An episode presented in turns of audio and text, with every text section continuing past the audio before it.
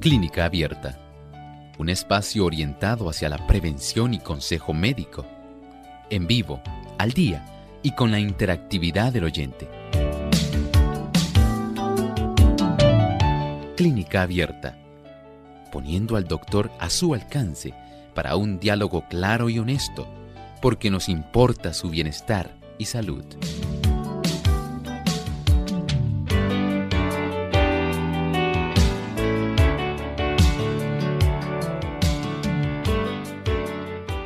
Clínica Abierta ya tiene sus puertas abiertas para que usted pueda hacer sus consultas y desde ya le damos la información para que pueda contactarse, pueda llamar y pueda aprovechar esta oportunidad de hacer sus consultas. Así que le damos la información rápidamente.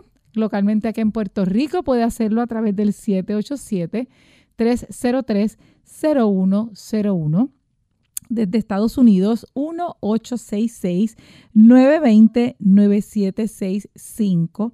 Llamadas internacionales 787-282-5990 y el 787-763-7100. Además, puede escribirnos a través del email a wzol.radiosol.org y por Facebook también puede hacer sus consultas a través de Radio Sol 98.3. Esperamos que usted se pueda contactar con nosotros para poder hacer sus preguntas.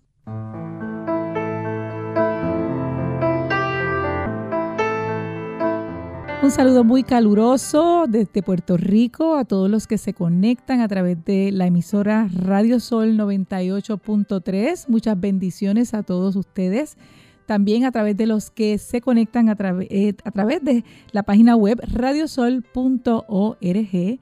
y los que también nos escuchan y nos ven a través de Facebook Live, Radiosol 98.3 FM. Y como siempre, les exhortamos que si no lo ha hecho todavía, dele like y pueda compartir también desde ya la bendición que tenemos en el día de hoy de poder llevarles sus consultas al aire para que el doctor muy gustosamente les pueda llevar una solución a aquella inquietud que tenga. Y aprovechamos la oportunidad también para saludar en este día al doctor Elmo Rodríguez Sosa. Buenos días. Muy buenos días, Ilka. ¿Cómo están las cosas hoy? Muy bien, gracias a Dios. Bueno, saludamos con mucho cariño a nuestros amigos que nos escuchan en diferentes partes del mundo y nos brindan su atención en esta mañana.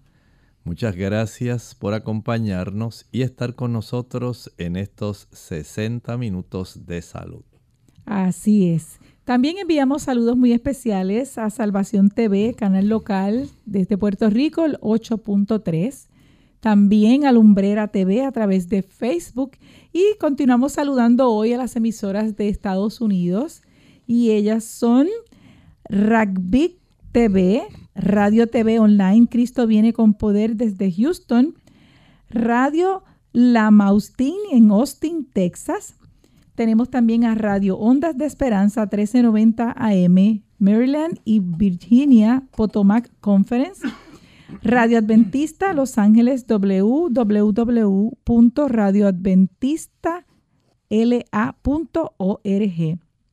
Radio Redención a Popca, Florida, y también a Radio Esperanza 1280 AM en diferido a las 7 y 30 de la mañana. Mañana continuaremos saludando a aquellos que se conectan a través de las emisoras de Estados Unidos. Muy bien, ha llegado el momento de compartir un pensamiento saludable con todos nuestros amigos. Además de cuidar tu salud física, cuidamos tu salud mental.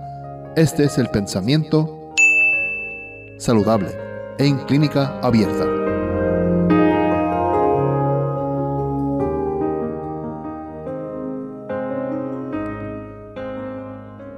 A los que han sobrecargado sus fuerzas físicas no se les debe aconsejar que desistan por completo de un trabajo manual para que esté tipo de trabajo físico sea lo más provechoso posible, debe ser ordenado y agradable.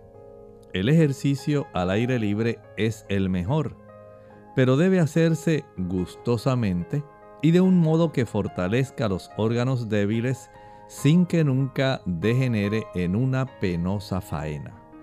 El hecho de que usted destine ciertas, ciertos minutos cada día, digamos 30 minutos hasta 60 minutos, que sería lo aconsejable, va a facilitar el que usted pueda ayudar para que su cuerpo pueda mantenerse en la mejor opción posible de salud.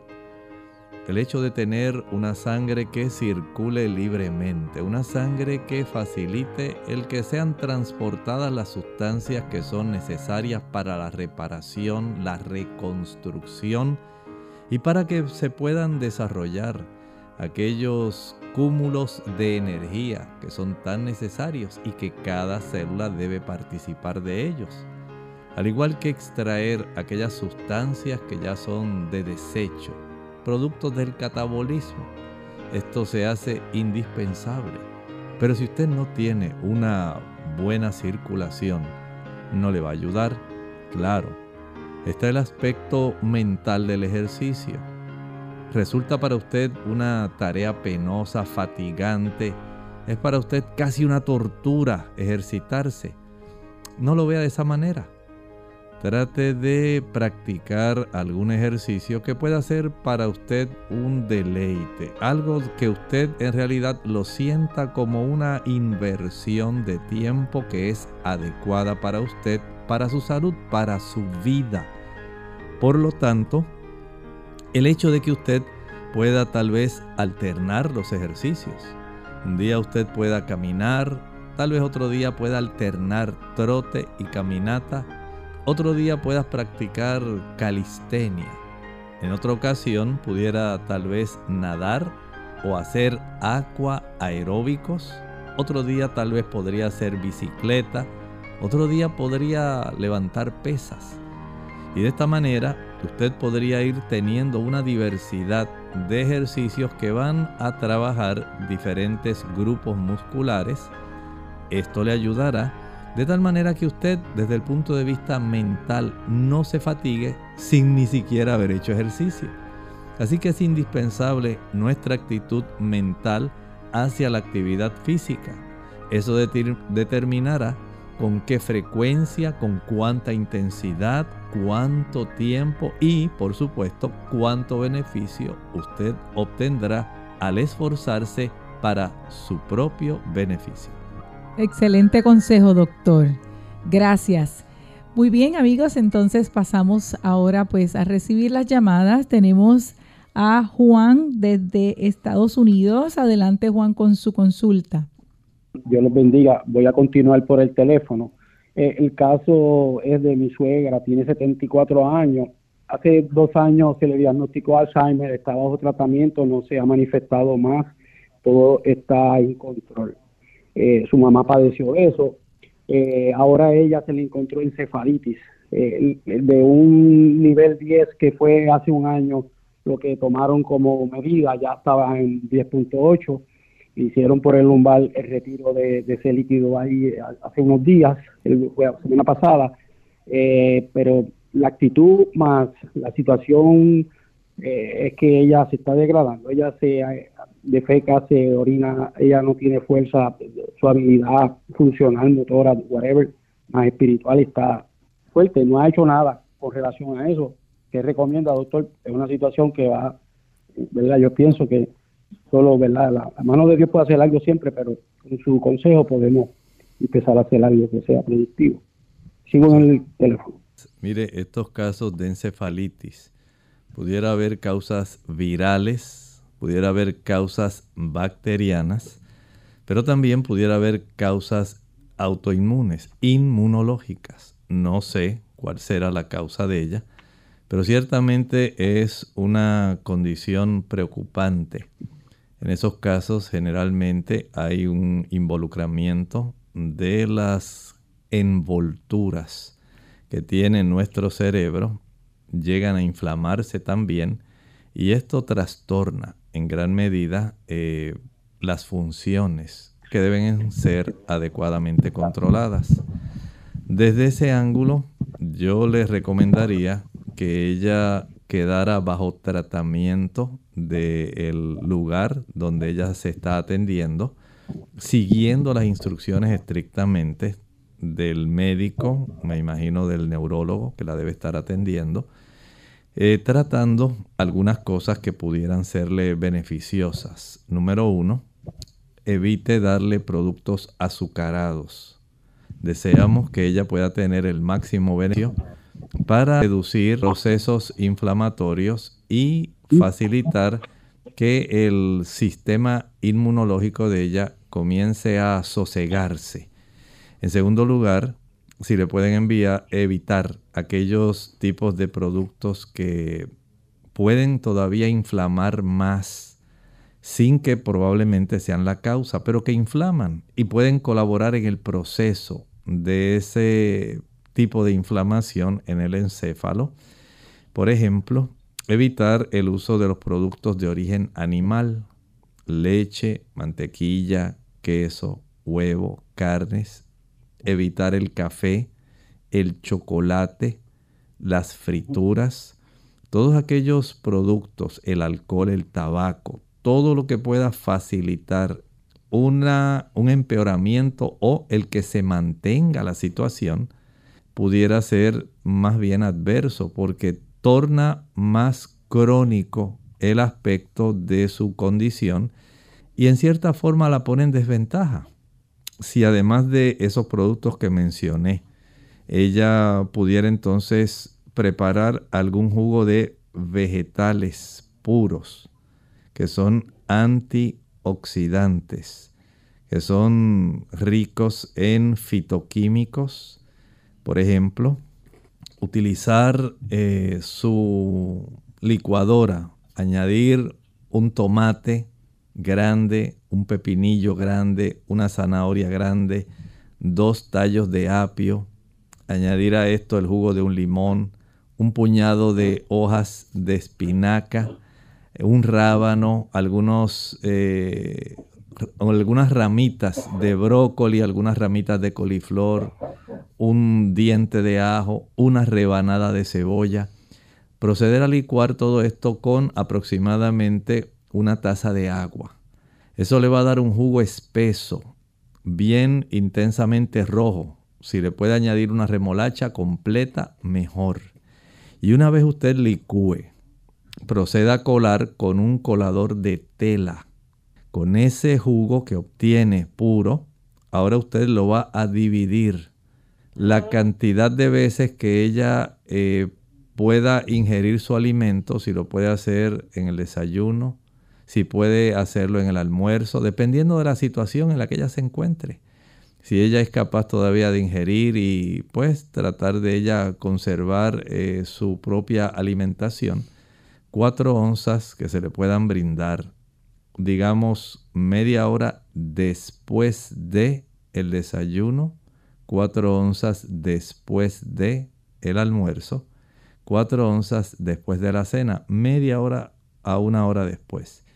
Y esto va a ir por la gracia de Dios, trabajando y ayudando para que ese sistema inmunológico y el proceso inflamatorio pueda irse reduciendo.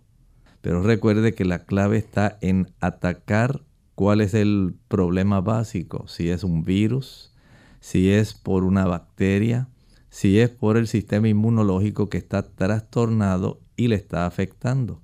Eso es muy importante, pero no vaya a dejar el tratamiento que está llevando. Bien amigos, vamos a nuestra primera pausa y en breve regresamos con las consultas de nuestro público oyente.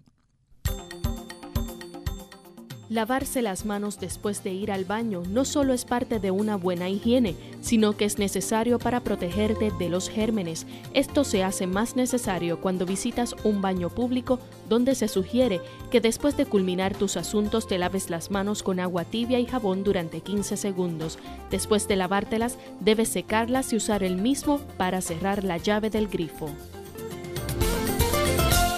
¿Qué tal amigos? Bienvenidos a Hechos Asombrosos de Salud.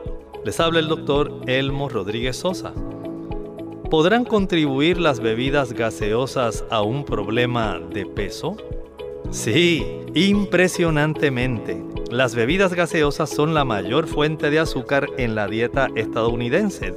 De hecho, el consumo diario de refrescos añade aproximadamente 9 cucharaditas de azúcar a la dieta de las niñas adolescentes y unas 14 cucharaditas a adolescentes varones. Según la Administración de Drogas de los Estados Unidos, el consumo de azúcar ha estado aumentando constantemente desde 1982 gracias a los alimentos altamente refinados como el mayor contribuyente. La media lata de 12 onzas de soda contiene 10 cucharaditas de azúcar, pero incluso el pan blanco contiene aproximadamente 3 cucharaditas en cada rebanada. Note cuánta cantidad de azúcar está en forma oculta. Esto sin mencionar la que se encuentra en otros tipos de productos como jugos, maltas, diferentes tipos de refrescos, el que usted encuentra en los flanes, en los bizcochos, los helados, las galletas. Note que hay una gran cantidad de azúcar que usted debe vigilar porque toda ella incide de una u otra forma a añadir calorías vacías que se reflejarán en su peso. Este segmento de salud llegó a ustedes como una cortesía del Ministerio de Salud de la Iglesia Adventista del Séptimo Día. ¡Ahí hay agua! ¡Ush! Mira todo esto sobre lo que estoy parada. Se llama arena y está por todas partes. Esta mujer podría parecer tonta para cualquiera de nosotros. Está hecha de piedras muy pequeñitas. Pero para su hijo de dos años que está explorando el mundo, lo que ella dice tiene mucho sentido. ¿Qué sientes cuando tocas la arena? Es difícil tenerla en la mano, ¿no? Sí. Un momento cotidiano puede convertirse en un momento de enseñanza, porque el aprendizaje comienza mucho antes que la escuela. Los niños son curiosos por naturaleza, ellos quieren aprender. Entonces presta atención a ese impulso. Transforma un momento cotidiano como cuando juegas en la playa en un momento de enseñanza. ¿Esto es agua? No. Muy bien, es arena. Oh, no, no, no, no, no es para comer, es arena. La arena no se come. Transforma un momento cotidiano en un momento de enseñanza. Averigua cómo hacerlo en bornlearning.org, ofrecido por United Way Ad Council.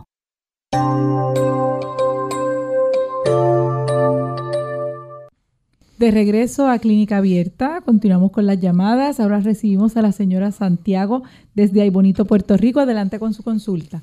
Sí, buenos días, muchas bendiciones. La señora Santiago, ya he llamado otras veces.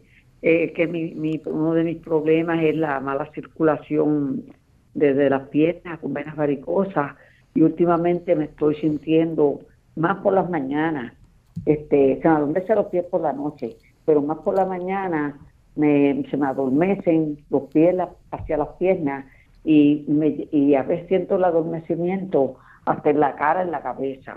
Y quiero aclarar que no soy diabética. Yo no soy diabética hasta ahora, gracias al Señor. Me gustaría saber si el doctor le aconseja algún té, algún té que ayude a, promover la, la, circulación, eh, además de otras otras terapias, pero el té funciona este muy rápido y yo soy muy muy devota de los peces porque Dios dio la naturaleza todo lo que nos puede sanar. Muchas gracias y muchas bendiciones. Lo escucho por la radio ahora. Amén. Muchas gracias por hacer la consulta. En su caso, entiendo que aunque usted tiene el problema venoso, que ya usted sabe que tiene varices y otras cosas, otra cosa es que usted tenga también dentro del sistema arterial, que es otro sistema circulatorio, tenemos el circulatorio arterial, el venoso y el linfático. Pero si las arterias están siendo obstruidas mediante el depósito de placa de ateroma, y esto es más común de lo que las personas piensan, poco a poco esa placa de ateroma que se inicia básicamente con el colesterol oxidado que se va depositando en las arterias. Esto estrecha el flujo de la sangre y al estrecharlo De tal manera la persona no va a tener una buena circulación arterial, va a tener las manos más frías, va a sufrir de una reducción generalmente en la fuerza del pulso de esas extremidades afectadas. La persona a veces puede sentir adormecimientos y no necesariamente porque sea diabética.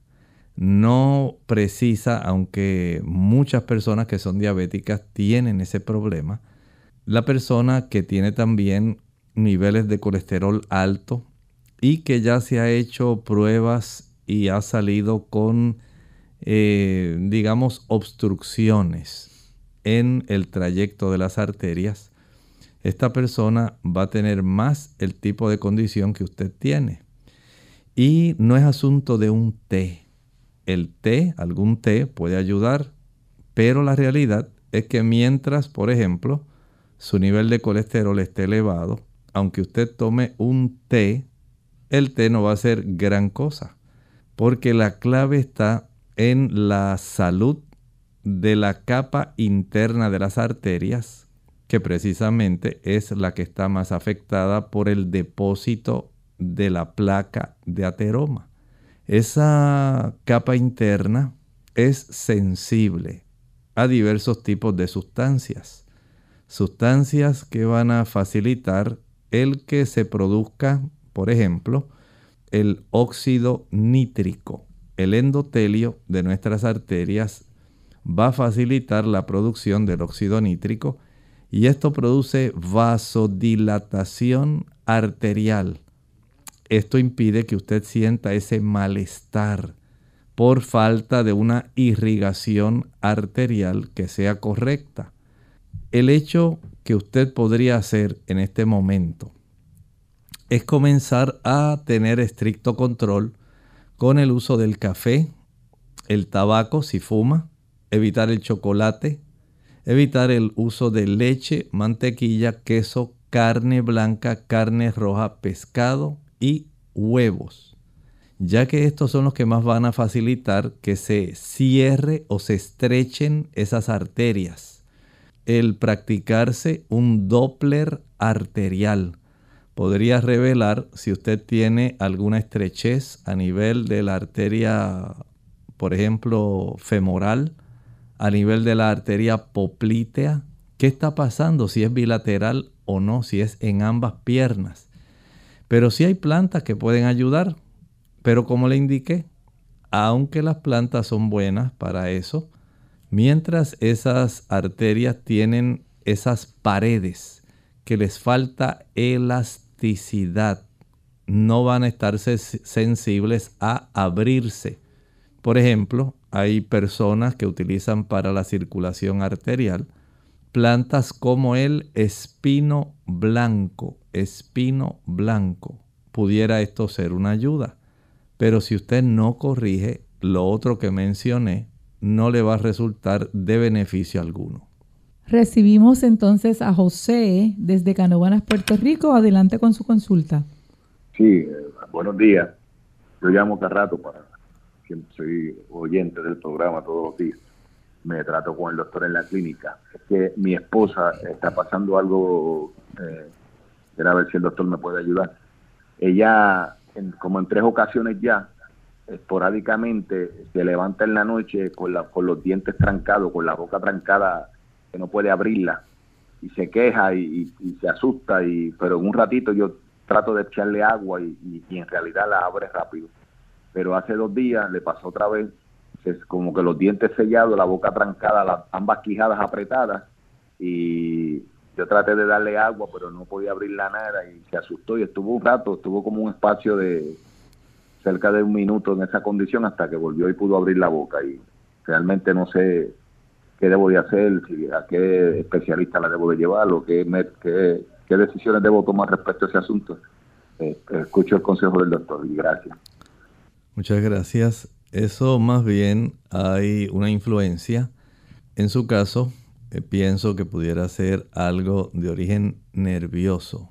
Mientras más tensa está una persona, el aspecto de los músculos de la masticación esos músculos que facilitan el elevar la quijada hacia el maxilar superior. Aparentemente sufren alguna contractura. Pudiera ser por contracciones eh, desarrolladas a consecuencia de mucha tensión emocional. Y eso facilita entonces que estos músculos que constituyen músculos muy fuertes, tienen una capacidad de prensión increíble. Ellos se quedan básicamente contracturados hasta que la persona va relajando ese, esas áreas de esos músculos. Algunos de ellos comienzan desde la zona temporal, desde la sien, como le dicen las personas. Hay músculos, por ejemplo, los buccinadores.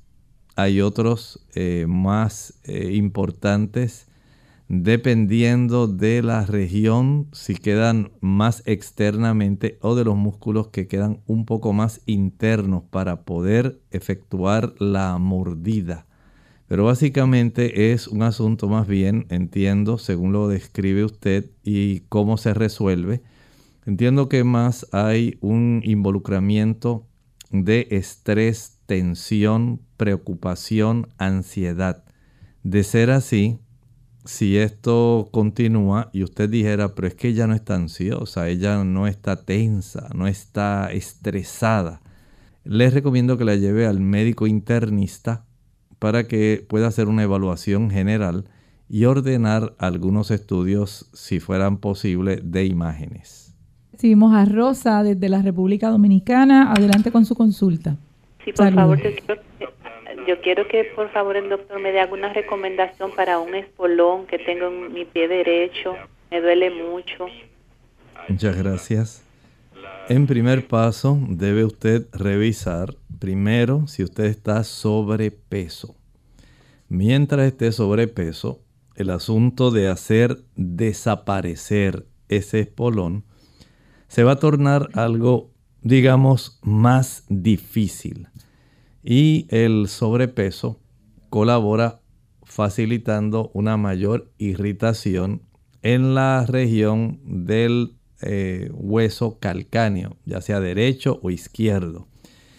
Si esto se debe, por ejemplo, también a la altura de los tacones que usted utiliza para caminar, hay que reducirlo a un zapato, un calzado de plataforma no lo ponga totalmente plano, pero elévelo levemente. De esta forma usted se puede ayudar y evitar un dolor adicional. Puede también utilizar una almohadilla que tiene en el centro un huequito como si fuera una dona o una rosquilla. De tal manera que la sección donde el área del espuelón está molestando no se siga lastimando. Algunas personas van a recurrir a sumergir ese pie en el agua más caliente que puedan por un lapso de unos 3 minutos. Alternan con agua fría un minuto, regresan a la caliente 3 minutos, al agua fría un minuto. Unos 5 cambios. Finalizan, secan y aplican un ungüento de vitamina A con D, A y D. Lo aplican sobre esa región, lo cubren con algún trocito de gasa o hasta con una curita se puede hacer. Y usted entonces procede a descansar. Esto le va a ir dando el beneficio de que eso se pueda desaparecer. Lo va a notar en cuanto a la comodidad de volver nuevamente a caminar sin sentir tanto dolor y especialmente cuando camina descalzo. Muchas personas al caminar descalzas sienten mucha molestia a consecuencia del desarrollo de este espolón que está ahí desarrollado, hincando los tejidos cercanos. Por lo tanto, hacer estos cambios pudiera ser de mucha ayuda, reducir la cantidad de azúcar, y reducir la cantidad de grasa saturada, leche, mantequilla, queso, carne y huevo, que colabora facilitando las prostaglandinas que facilitan la inflamación para que usted sienta ese dolor. Bien amigos, hacemos nuestra segunda pausa y regresamos para continuar con sus consultas.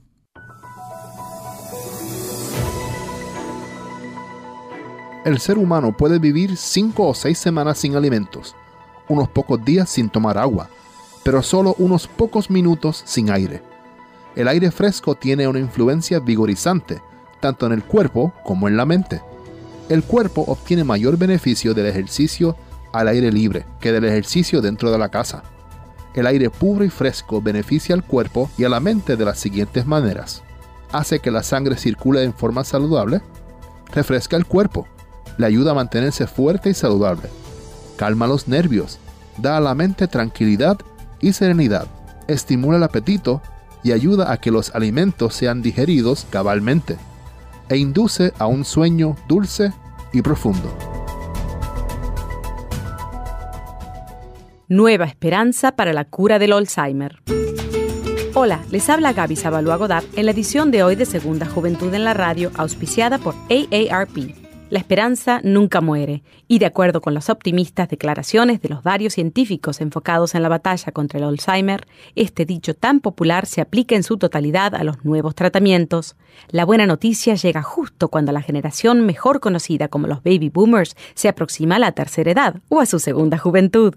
Debido a que la edad es la mayor factor de riesgo para contraer el Alzheimer, los médicos temen una posible epidemia de esta enfermedad. Actualmente, más de 50 millones de personas en Estados Unidos padecen este mal, que se manifiesta a través de la pérdida de memoria, la razón y finalmente con la muerte. Hoy por hoy los tratamientos disponibles solo ayudan con los síntomas. Sin embargo, los especialistas están confiados en que la nueva generación de medicamentos atacará de forma directa la causa del padecimiento. Los científicos, después de 20 años de investigación, se consideran en un punto donde entienden mejor los mecanismos de la enfermedad y donde las probabilidades de lograr una terapia exitosa contra la misma son bastante altas. Por supuesto que lo ideal es identificar la enfermedad en sus fases tempranas y poder combatir los síntomas antes de que aparezcan. El patrocinio de AARP hace posible nuestro programa. Para más información, visite www.aarpsegundajuventud.org. La sorprendente respuesta para el dolor de artritis es sencillamente ejercicio. Clínica Abierta. Continuamos con Clínica Abierta. Eh, seguimos atendiendo pues las consultas. Recibimos ahora a Eduardo desde Rincón, Puerto Rico. Adelante con su consulta. Hacen cinco días que yo, que yo estoy sintiéndome como si tuviera el virus de, del COVID-19 y me ha dado un, un poquito de dolor de cabeza, un poquito de dolor del cuerpo y un poquito de, de todo la tos no es continua, es, poco a poco que me ha dado, pero este, me, ha dado muchas, muchas flemas y la flema me ha sido, desde el principio me ha sido bien amarillita y eso me preocupa mucho. Ya la flema está saliéndome blanca, no amarillita, y no estoy tosiendo mucho. Quiero saber si me, en qué me puede ayudar. Gracias, lo escucho por la radio. Muchas gracias a usted por hacer la consulta. Bueno, yo creo que es hora de que preparemos un buen jarabe, un jarabe que le ayude para que pueda reducir la inflamación de las paredes de los bronquios, que sea a la misma vez facilitador de sacar la expectoración que todavía puede estar ahí atrapada y de que le pueda ayudar a su sistema inmunológico. Vamos entonces a añadir en la taza de la licuadora una taza 8 onzas 245 mililitros de pulpa de sábila pura. Añadimos a esto una taza también de jugo de limón puro. Luego le añadimos una cebolla morada bien finamente picada ahí a esa taza de la licuadora. Luego le añadimos unos 4 dientes de ajo, cuatro dientes de ajo, algunas ramas de berro, un rábano y a esto podemos también ayudarle añadirle unas 2 onzas, estamos hablando de unos 60 mililitros de miel de abejas. Todo esto va a proceder a licuarlo añadiéndole 4 gotas, escuche bien, dije 4 gotas de aceite de eucalipto. Proceda a licuar y una vez licúe, cuele, envase, refrigere y va a tomar dos cucharadas cada tres horas por 10 días. Y sé que esto le ayudará.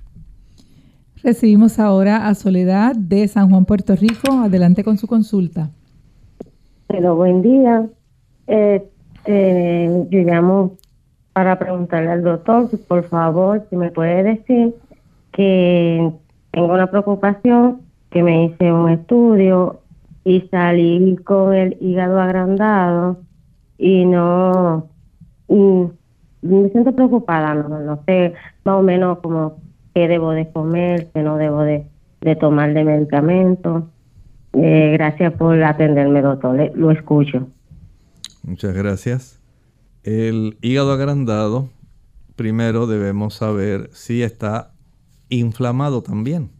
Hay personas que sufren esa inflamación porque, eh, por ejemplo, fueron infectadas por el virus de la hepatitis A, el virus de la hepatitis B, virus de la hepatitis C.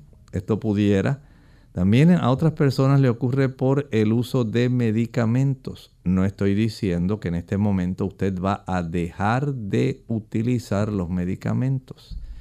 Pero sí sería recomendable que usted pudiera ir a su médico de cabecera. Y si usted es de las personas que acostumbra a utilizar diariamente productos que son analgésicos, antiinflamatorios, que son muy comunes, como el ibuprofen, el naproxen, el acetaminofén, este tipo de productos tienen un efecto que es capaz de inflamar el hígado. Y eso hay que tomarlo en cuenta. Igual hay otros fármacos que se utilizan eh, como tratamiento para otras condiciones. Por ejemplo, las estatinas de ayudar a reducir el colesterol. Esos son medicamentos que hay que tomar en cuenta. Como dije, infecciones, medicamentos, también el uso del alcohol puede ser parte clave en este proceso. No sé si le habrán diagnosticado mediante algún ultrasonido abdominal o sonograma abdominal alguna cantidad de hígado graso también en el proceso. Saber cómo está su corazón, el funcionamiento, es importante también en toda esta situación. Algunas personas pueden desarrollar trastornos de insuficiencia cardíaca por problemas que se van desarrollando en el hígado. Entonces hay que indagar primero todo esto, saber qué está ocurriendo en realidad, cuál ha sido la causa del problema y de acuerdo a la razón que ha originado el problema que usted está ahora eh, sufriendo, saber que tiene agrandado su hígado. Entonces hay que trabajar con eso. Por lo tanto, primero indague, vaya a sus médicos, trate de que le hagan todos los estudios y de tener un diagnóstico preciso para que yo la pueda ayudar. Tenemos ahora a Nelly desde Aguadilla, Puerto Rico. Adelante con su consulta, Nelly.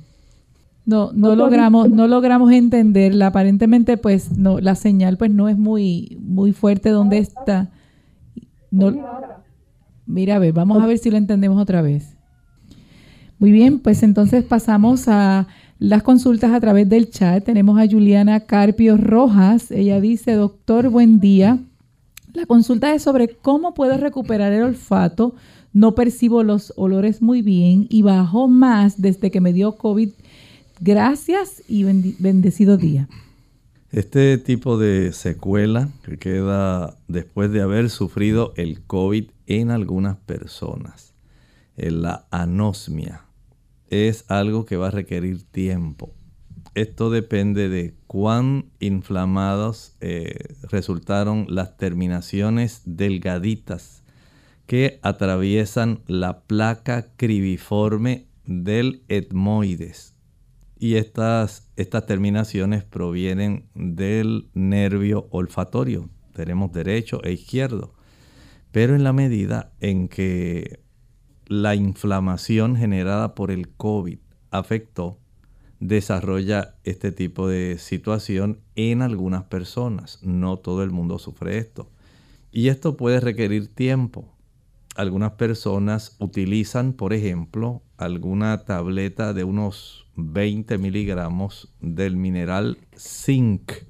Ese mineral ayuda para que de una manera lenta pero progresiva se pueda ir corrigiendo este problema, pero depende del sistema inmunológico de la persona.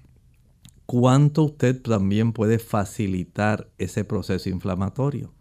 Se pudiera mejorar más rápidamente si descartamos los productos azucarados, jugos, maltas, refrescos, bombones, helados, paletas, bizcochos, galletas, flanes, chocolates. Y descartar los productos que son ricos en ácidos grasos saturados que facilitan la inflamación. Tanto el azúcar como los ácidos grasos saturados reducen la capacidad del sistema inmunológico de trabajar adecuadamente.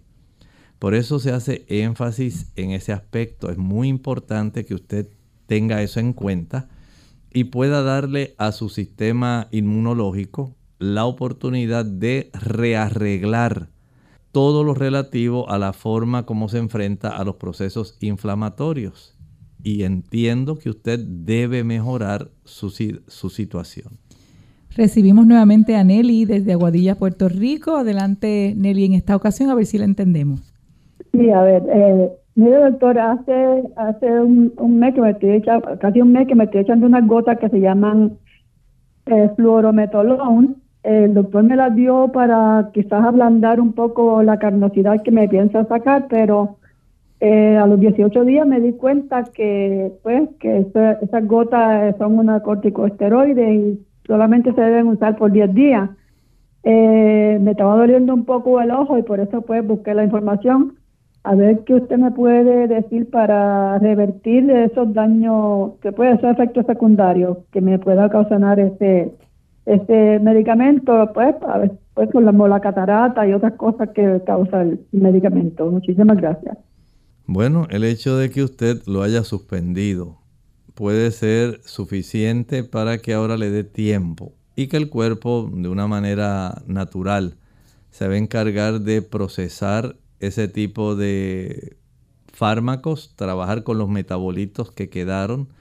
Mientras tanto, el que usted pueda utilizar una alimentación más rica en frutas y en ensaladas va a facilitar los procesos de limpieza, de depuración del cuerpo.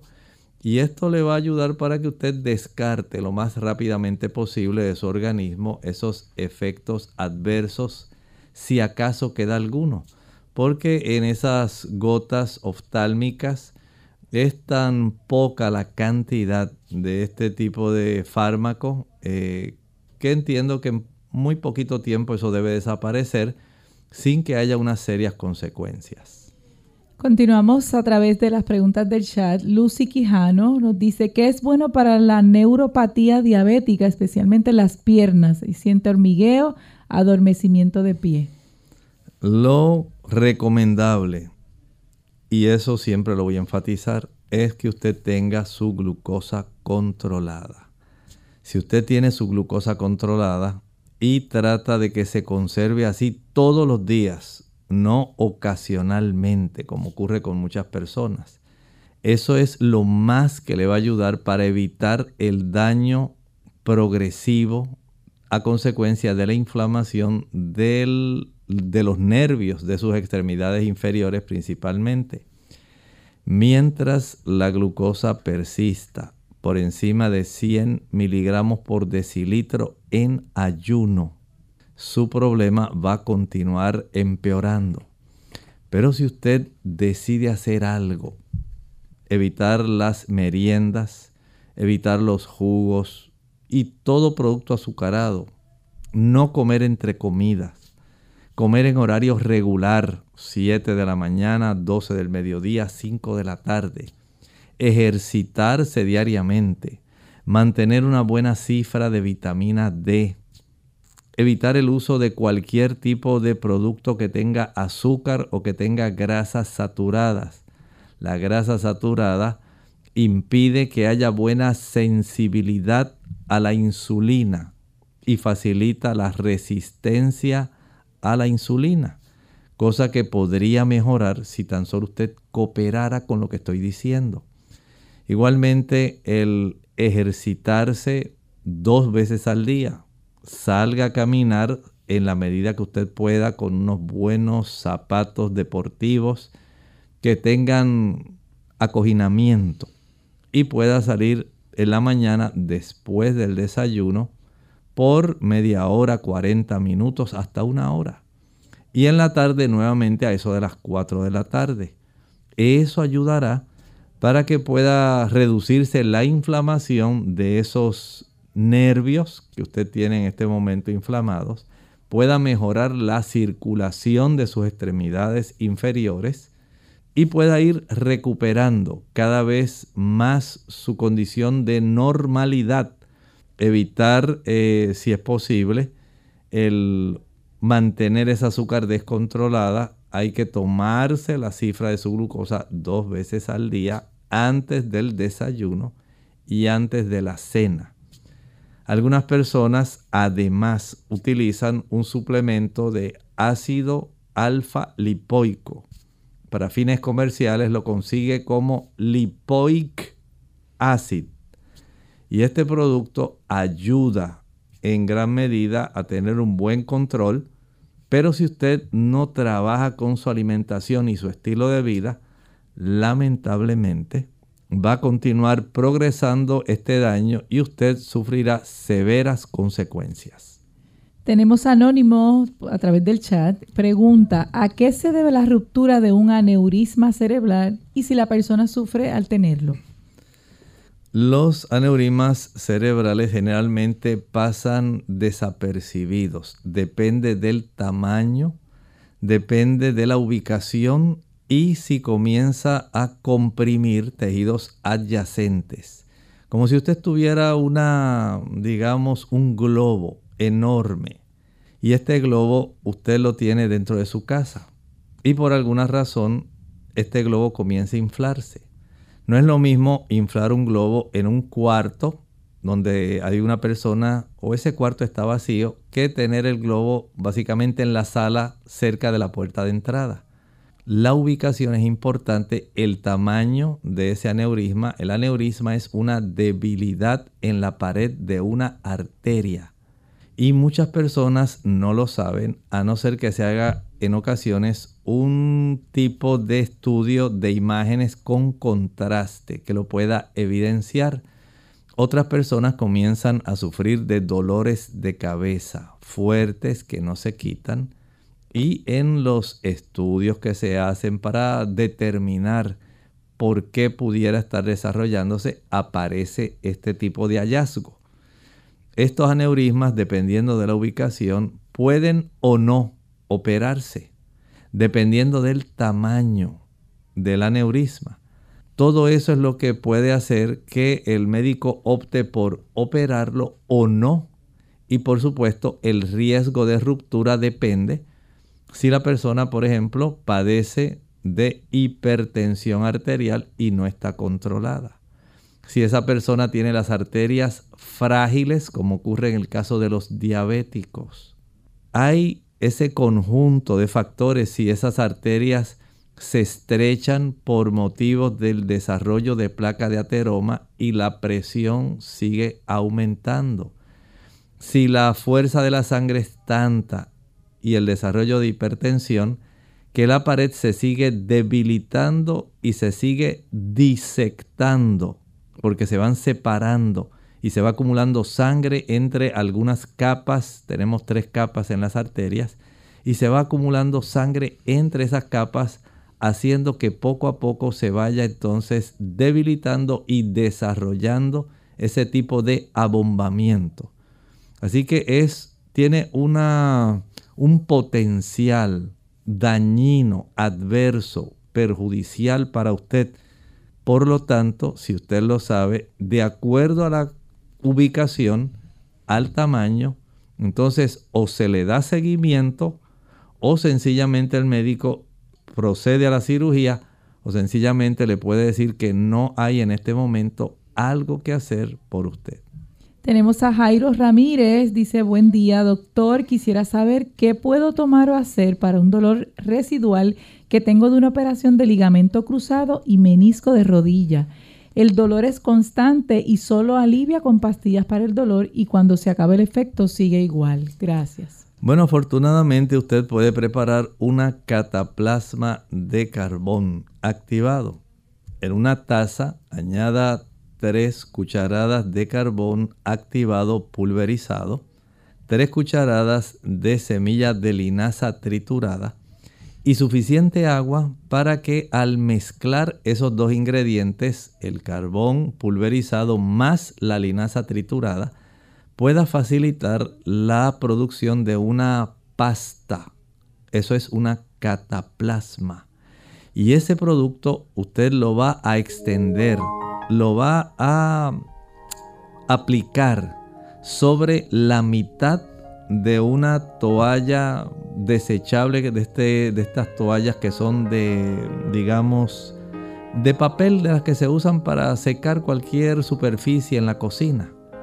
Ese tipo de toalla de papel, en la mitad de ella usted ubica esa pasta y la otra mitad la dobla sobre esa pasta que acaba de aplicar ese tipo de emparedado usted lo aplica directamente sobre la rodilla afectada y lo va a fijar con un tipo de papel plástico elástico, de ese que usan las damas en la cocina para guardar restos de algún alimento y utilizan algún recipiente y lo tapan con ese papel plástico elástico.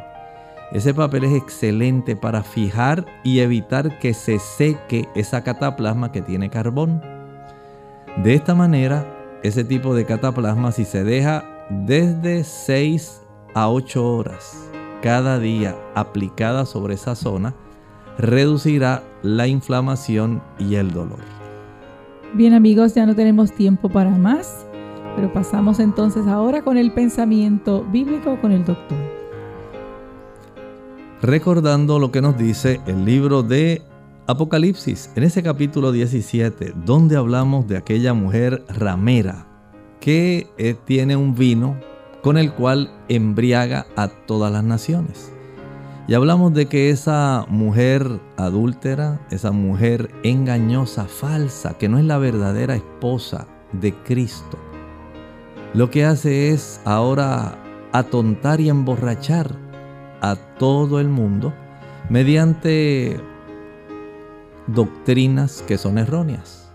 La primera que hablamos, una de ellas, la observancia falsa de un día de reposo equivocado. La Biblia dice que es el sábado, esa mujer ramera dice que es el domingo, cuando el día bíblico de adoración a Dios requerido por él es el sábado. Usted lo puede encontrar en Génesis 2, versículo del 1 al 3, cuando no existían adventistas ni judíos, ni ninguna otra persona, solamente Adán y Eva. Eso el Señor se lo dio a ellos. Pero también esta dama repite el mismo acerto que la serpiente Satanás le dijo a Adán y Eva, no moriréis. Y muchas personas creen que cuando usted se muere, en realidad no se murió sino que usted su otro yo salió y se elevó y fue a parar al cielo y allí está gozando, o fue a parar al infierno donde se está chicharrando. Pero la escritura no enseña eso. La escritura nos dice lo mismo que Dios le dijo al hombre. El día que de él comieres ciertamente morirás, dejarás de existir. Lo dice el libro de Eclesiastes también capítulo 9. Los que viven saben que han de morir, pero los muertos nada saben, ni tienen más parte en todo lo que se hace debajo del sol. ¿Ha tomado usted del vino de Babilonia? Estos son tan solo dos de los ingredientes. Todavía quedan más. Vaya usted descubriendo si usted ha probado de ese vino. Agradecemos su sintonía en el día de hoy y terminamos entonces con clínica abierta, pero no sin antes invitarles al programa de mañana donde estaremos discutiendo un interesante tema. Por lo pronto y con mucho cariño compartieron con ustedes el doctor Elmo Rodríguez Sosa y su amiga Ilka Monel. Hasta el próximo programa.